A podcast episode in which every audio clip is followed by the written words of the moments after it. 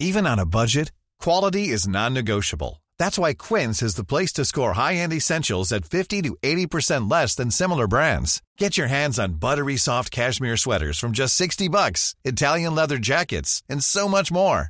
And the best part about Quince, they exclusively partner with factories committed to safe, ethical, and responsible manufacturing. Elevate your style without the elevated price tag with Quince. Go to quince.com slash upgrade for free shipping and 365-day returns. ¿Qué es la curva de Laffer? ¿Realmente existe? ¿Y qué lecciones podemos extraer de ella? Veámoslo.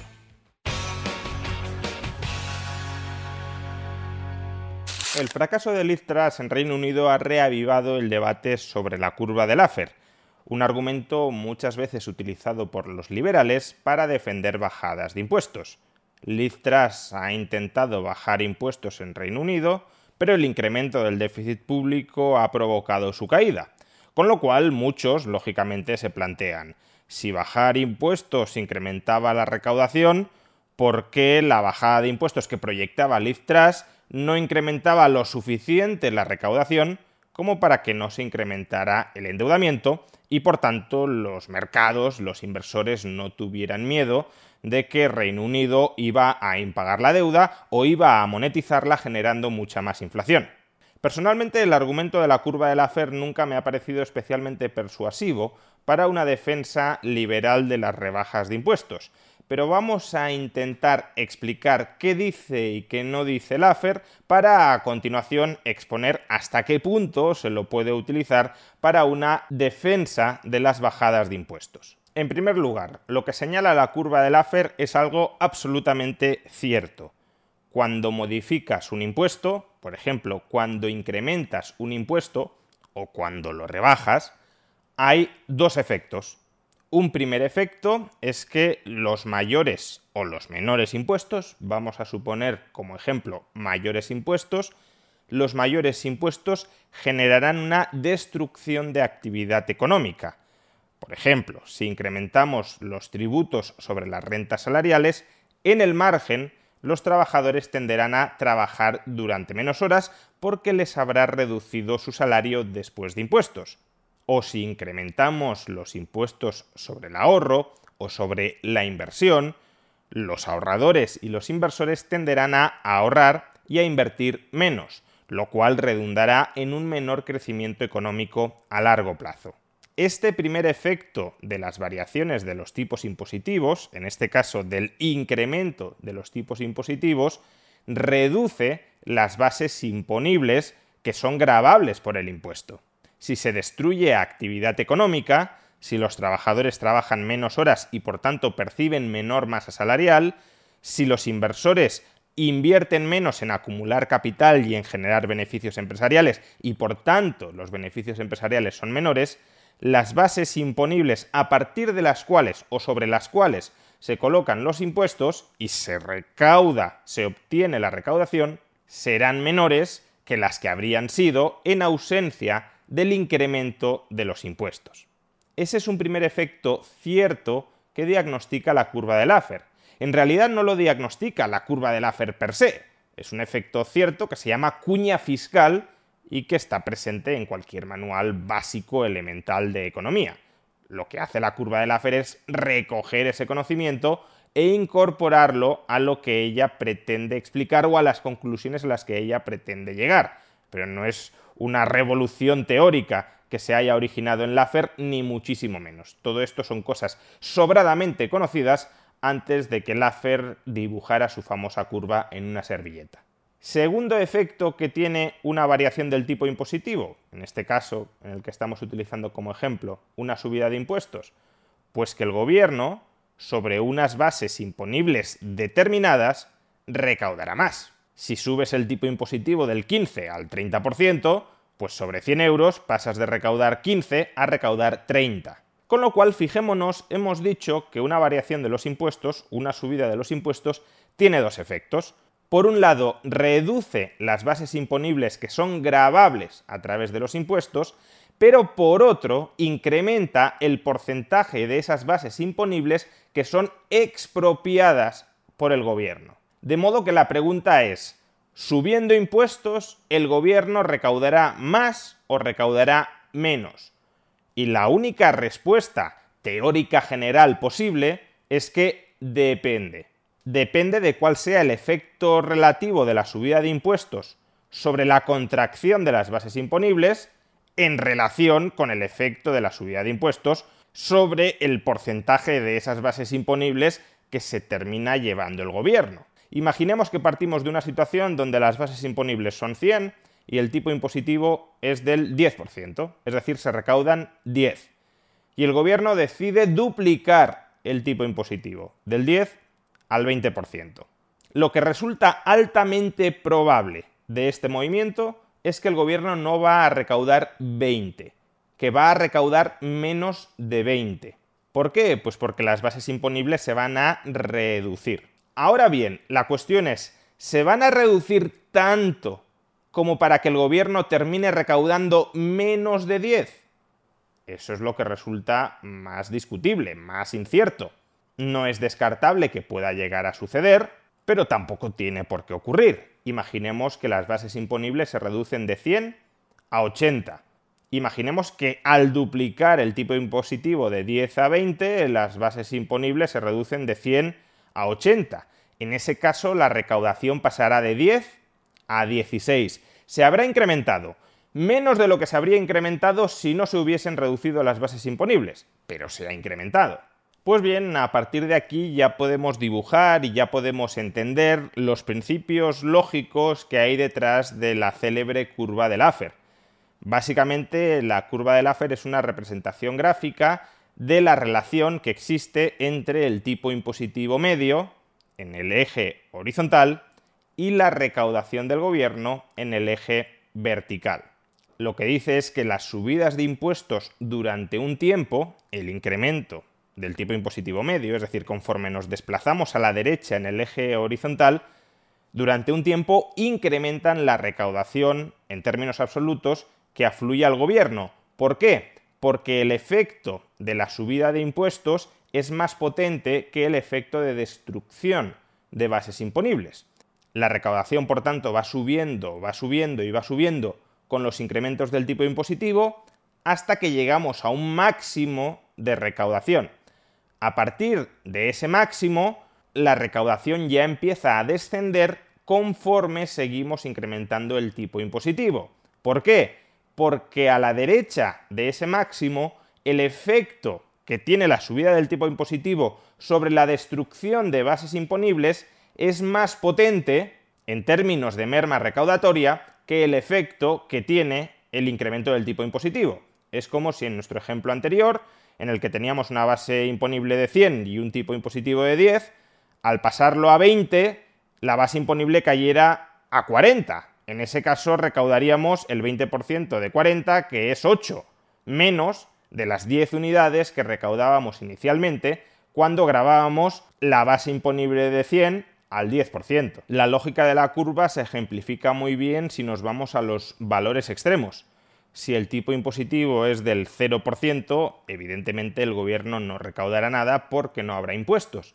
Pero es que si el tipo impositivo es del 100%, es decir, si el gobierno se queda absolutamente con toda la riqueza que produce el sector privado, entonces el gobierno tampoco recaudará nada o prácticamente nada porque el sector privado dejará de generar riqueza y por tanto no habrá bases imponibles que pueda grabar al 100%.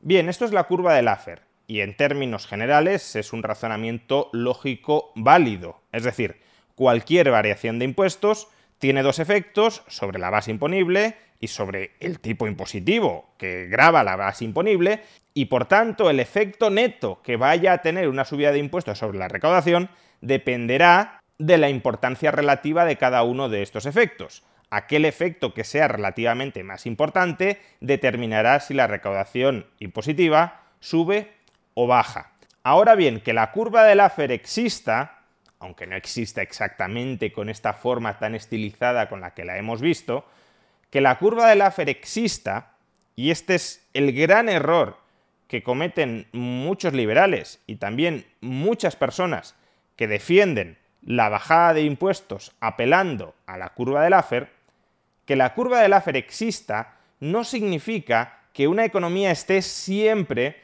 a la derecha del máximo recaudatorio de la curva. Es decir, que esté en ese tramo de la curva en el que si sigues subiendo los impuestos, la recaudación neta baja, o dicho de otra manera, en ese tramo de la curva en el que si bajas los impuestos, la recaudación neta que afluye al gobierno sube. El punto de la curva de Laffer en el que se encuentre una determinada economía en un determinado momento histórico es una cuestión enteramente empírica. No podemos pontificar a priori que esta economía está a la derecha de la curva de Laffer y que por tanto, si bajas los impuestos, va a aumentar la recaudación en términos netos. Podría ser cierto, pero no tiene por qué serlo. Las economías pueden estar perfectamente a la izquierda de la curva de Laffer, de tal manera que si subes los impuestos, aumentas la recaudación porque el efecto que tiene la subida de impuestos sobre el tipo impositivo es más potente que el que tiene sobre la destrucción de bases imponibles. Si uno afirma que bajando impuestos va a aumentar la recaudación, tendría que tener una estimación más o menos verosímil, más o menos razonable, de cuáles van a ser los efectos de la rebaja del tipo impositivo sobre las bases imponibles. Y eso es lo que no se suele tener cuando desde determinadas cátedras liberales defienden bajar impuestos apelando a la curva del Laffer. Como luego veremos, creo que hay una defensa más sencilla y más honesta de las rebajas de impuestos. Pero si uno quiere instrumentalizar la curva del Laffer para defender bajadas de impuestos, como mínimo debería exponer, debería argumentar, debería intentar demostrar por qué cree que nos encontramos a la derecha de la curva del Laffer e incluso en qué punto concreto a la derecha del máximo de la curva del Laffer nos encontramos. Desgraciadamente toda la evidencia empírica que conozco respecto a España y respecto a economías occidentales desarrolladas es que, insisto, por desgracia, no estamos a la derecha de la curva del Laffer, sino a la izquierda. Y eso significa que el gobierno, por desgracia, todavía tiene capacidad para seguir esquilmándolos sin que los ciudadanos dejen de generar la suficiente riqueza como para que la recaudación neta del gobierno baje.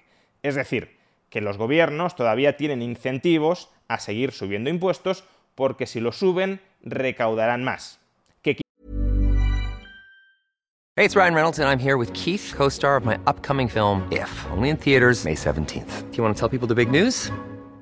All right, I'll do it. Sign up now and you'll get unlimited for $15 a month in six months of Paramount Plus Essential Plan on us. Mintmobile.com slash switch. Upfront payment of $45 equivalent to $15 per month. Unlimited over 40 gigabytes per month. Face lower speeds. Videos at 480p. Active Mint customers by 531.24 get six months of Paramount Plus Essential Plan. Auto renews after six months. Offer ends May 31st, 2024. Separate Paramount Plus registration required. Terms and conditions apply if rated PG. One size fits all seems like a good idea for clothes until you try them on. Same goes for healthcare. That's why United Healthcare offers flexible, budget friendly coverage for medical, vision, dental, and more. Learn more at uh1.com.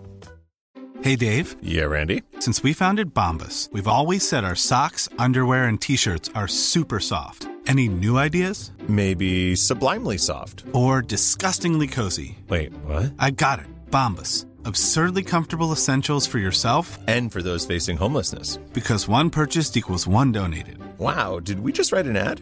Yes. Bombas. Big comfort for everyone. Go to bombas.com slash ACAST and use code ACAST for 20% off your first purchase. Quizá esa evidencia esté equivocada, pero si lo está, habría que demostrar que lo está con cálculos de un rigor similable que acrediten que no estamos a la izquierda del máximo recaudatorio de la curva de Laffer, sino a la derecha. Y normalmente ese tipo de análisis alternativos no existen. Sin embargo, cuidado con las interpretaciones sobre qué significa estar a la izquierda del máximo recaudatorio de la curva de Laffer. Muchas personas partidarias de seguir cebando el tamaño del Estado y por tanto de seguir subiendo impuestos, cuando escuchan que probablemente estemos, probablemente y por desgracia, estemos a la izquierda del máximo recaudatorio de la curva de Laffer, dicen, bueno, entonces subir impuestos no tiene ningún efecto negativo. Si seguimos subiendo los impuestos, recaudaremos más, y eso es, por tanto, lo que hay que hacer. Este razonamiento es un non sequitur absoluto. En primer lugar, porque no es cierto, aún estando a la izquierda del máximo recaudatorio de la curva de Laffer, que subir impuestos no tenga efectos de destrucción de riqueza privada. Estemos a la izquierda o a la derecha de la curva de Laffer, subir impuestos siempre destruye riqueza privada. Y por los mismos motivos, bajar impuestos siempre incrementa la riqueza privada. La cuestión es que si estamos a la izquierda del máximo recaudatorio de la curva de Laffer, subir impuestos no destruye la suficiente riqueza privada como para que esa merma de bases imponibles reduzca los ingresos netos adicionales, la recaudación neta adicional que va a obtener el gobierno por la subida del tipo impositivo. Si estamos a la izquierda, por tanto, significa que la recaudación extra que afluye por subir el tipo impositivo sigue siendo mayor que la recaudación que se pierde por contracción de bases imponibles. Pero las bases imponibles se contraen. Y lo mismo, por tanto, con las rebajas de impuestos. Estar a la izquierda de la curva del AFER no significa que si bajas los impuestos no se vaya a incrementar la riqueza en el sector privado. Se va a incrementar. La cuestión es que las bases imponibles no van a aumentar tanto como para compensar la merma recaudatoria que deriva de la bajada del tipo impositivo. Pero no es que si estás a la izquierda de la curva del AFER bajar impuestos no tenga efectos positivos sobre la generación de riqueza. No significa eso en absoluto. Por eso, por otro lado, cuando se nos dice si estamos a la izquierda de la curva del AFER, fijaos que eso es una proposición descriptiva o enunciativa. Únicamente estamos describiendo cómo son las cosas. Si se subieran impuestos, se recaudaría más porque el efecto de la subida de impuestos sobre destrucción de bases imponibles no terminaría de contrarrestar el efecto recaudatorio que tiene incrementar el tipo impositivo. Cuando se dice estamos a la izquierda de la curva del AFER y por tanto eso significa que hay que subir impuestos, estamos pasando de esa proposición enunciativa a una proposición normativa. Hay que subir los impuestos. Y ese es el principal non sequitur en el que caen muchas personas. Para pasar de la proposición enunciativa de estamos a la izquierda de la curva del AFER a la proposición normativa hay que subir impuestos, uno tiene que aceptar que el estado social deseable para una economía es aquel en el que el gobierno maximiza la recaudación tributaria. Pero es que ese no es un objetivo que compartamos, por ejemplo, los liberales. Los liberales no queremos que el gobierno tenga la máxima recaudación tributaria posible y por tanto tenga el máximo tamaño posible. Al contrario, lo que defendemos los liberales es que el Estado tenga el menor tamaño posible. Incluso los anarcocapitalistas defienden que no tenga nada de tamaño, que su tamaño sea del 0%, que no exista Estado.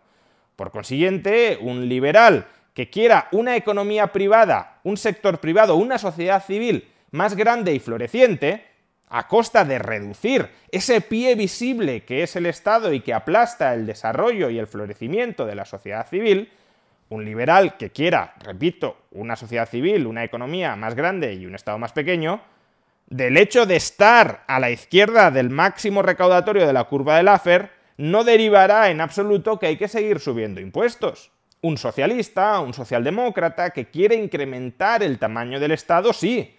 Obviamente, si tu objetivo, si te colocas en los zapatos del político que quiere rapiñar masivamente a la población, si ve que todavía no la está rapiñando tanto como podría rapiñarla, su razonamiento será, pues hay que seguir subiendo impuestos, claro, si todavía tengo margen para sablar más a los ciudadanos sin que estos dejen de trabajar, sin que dejen de invertir lo suficiente como para que mi recaudación neta baje, pues entonces a seguir esquilmándoles, a seguir robándoles hasta llegar a la recaudación máxima posible. Esa es la perspectiva socialista, la perspectiva socialdemócrata, y por tanto, desde su punto de vista, sí es coherente que defiendan que si estamos a la izquierda del máximo recaudatorio de la curva del AFER, hay que seguir subiendo impuestos, pero ese razonamiento obviamente no es compartido por ningún liberal.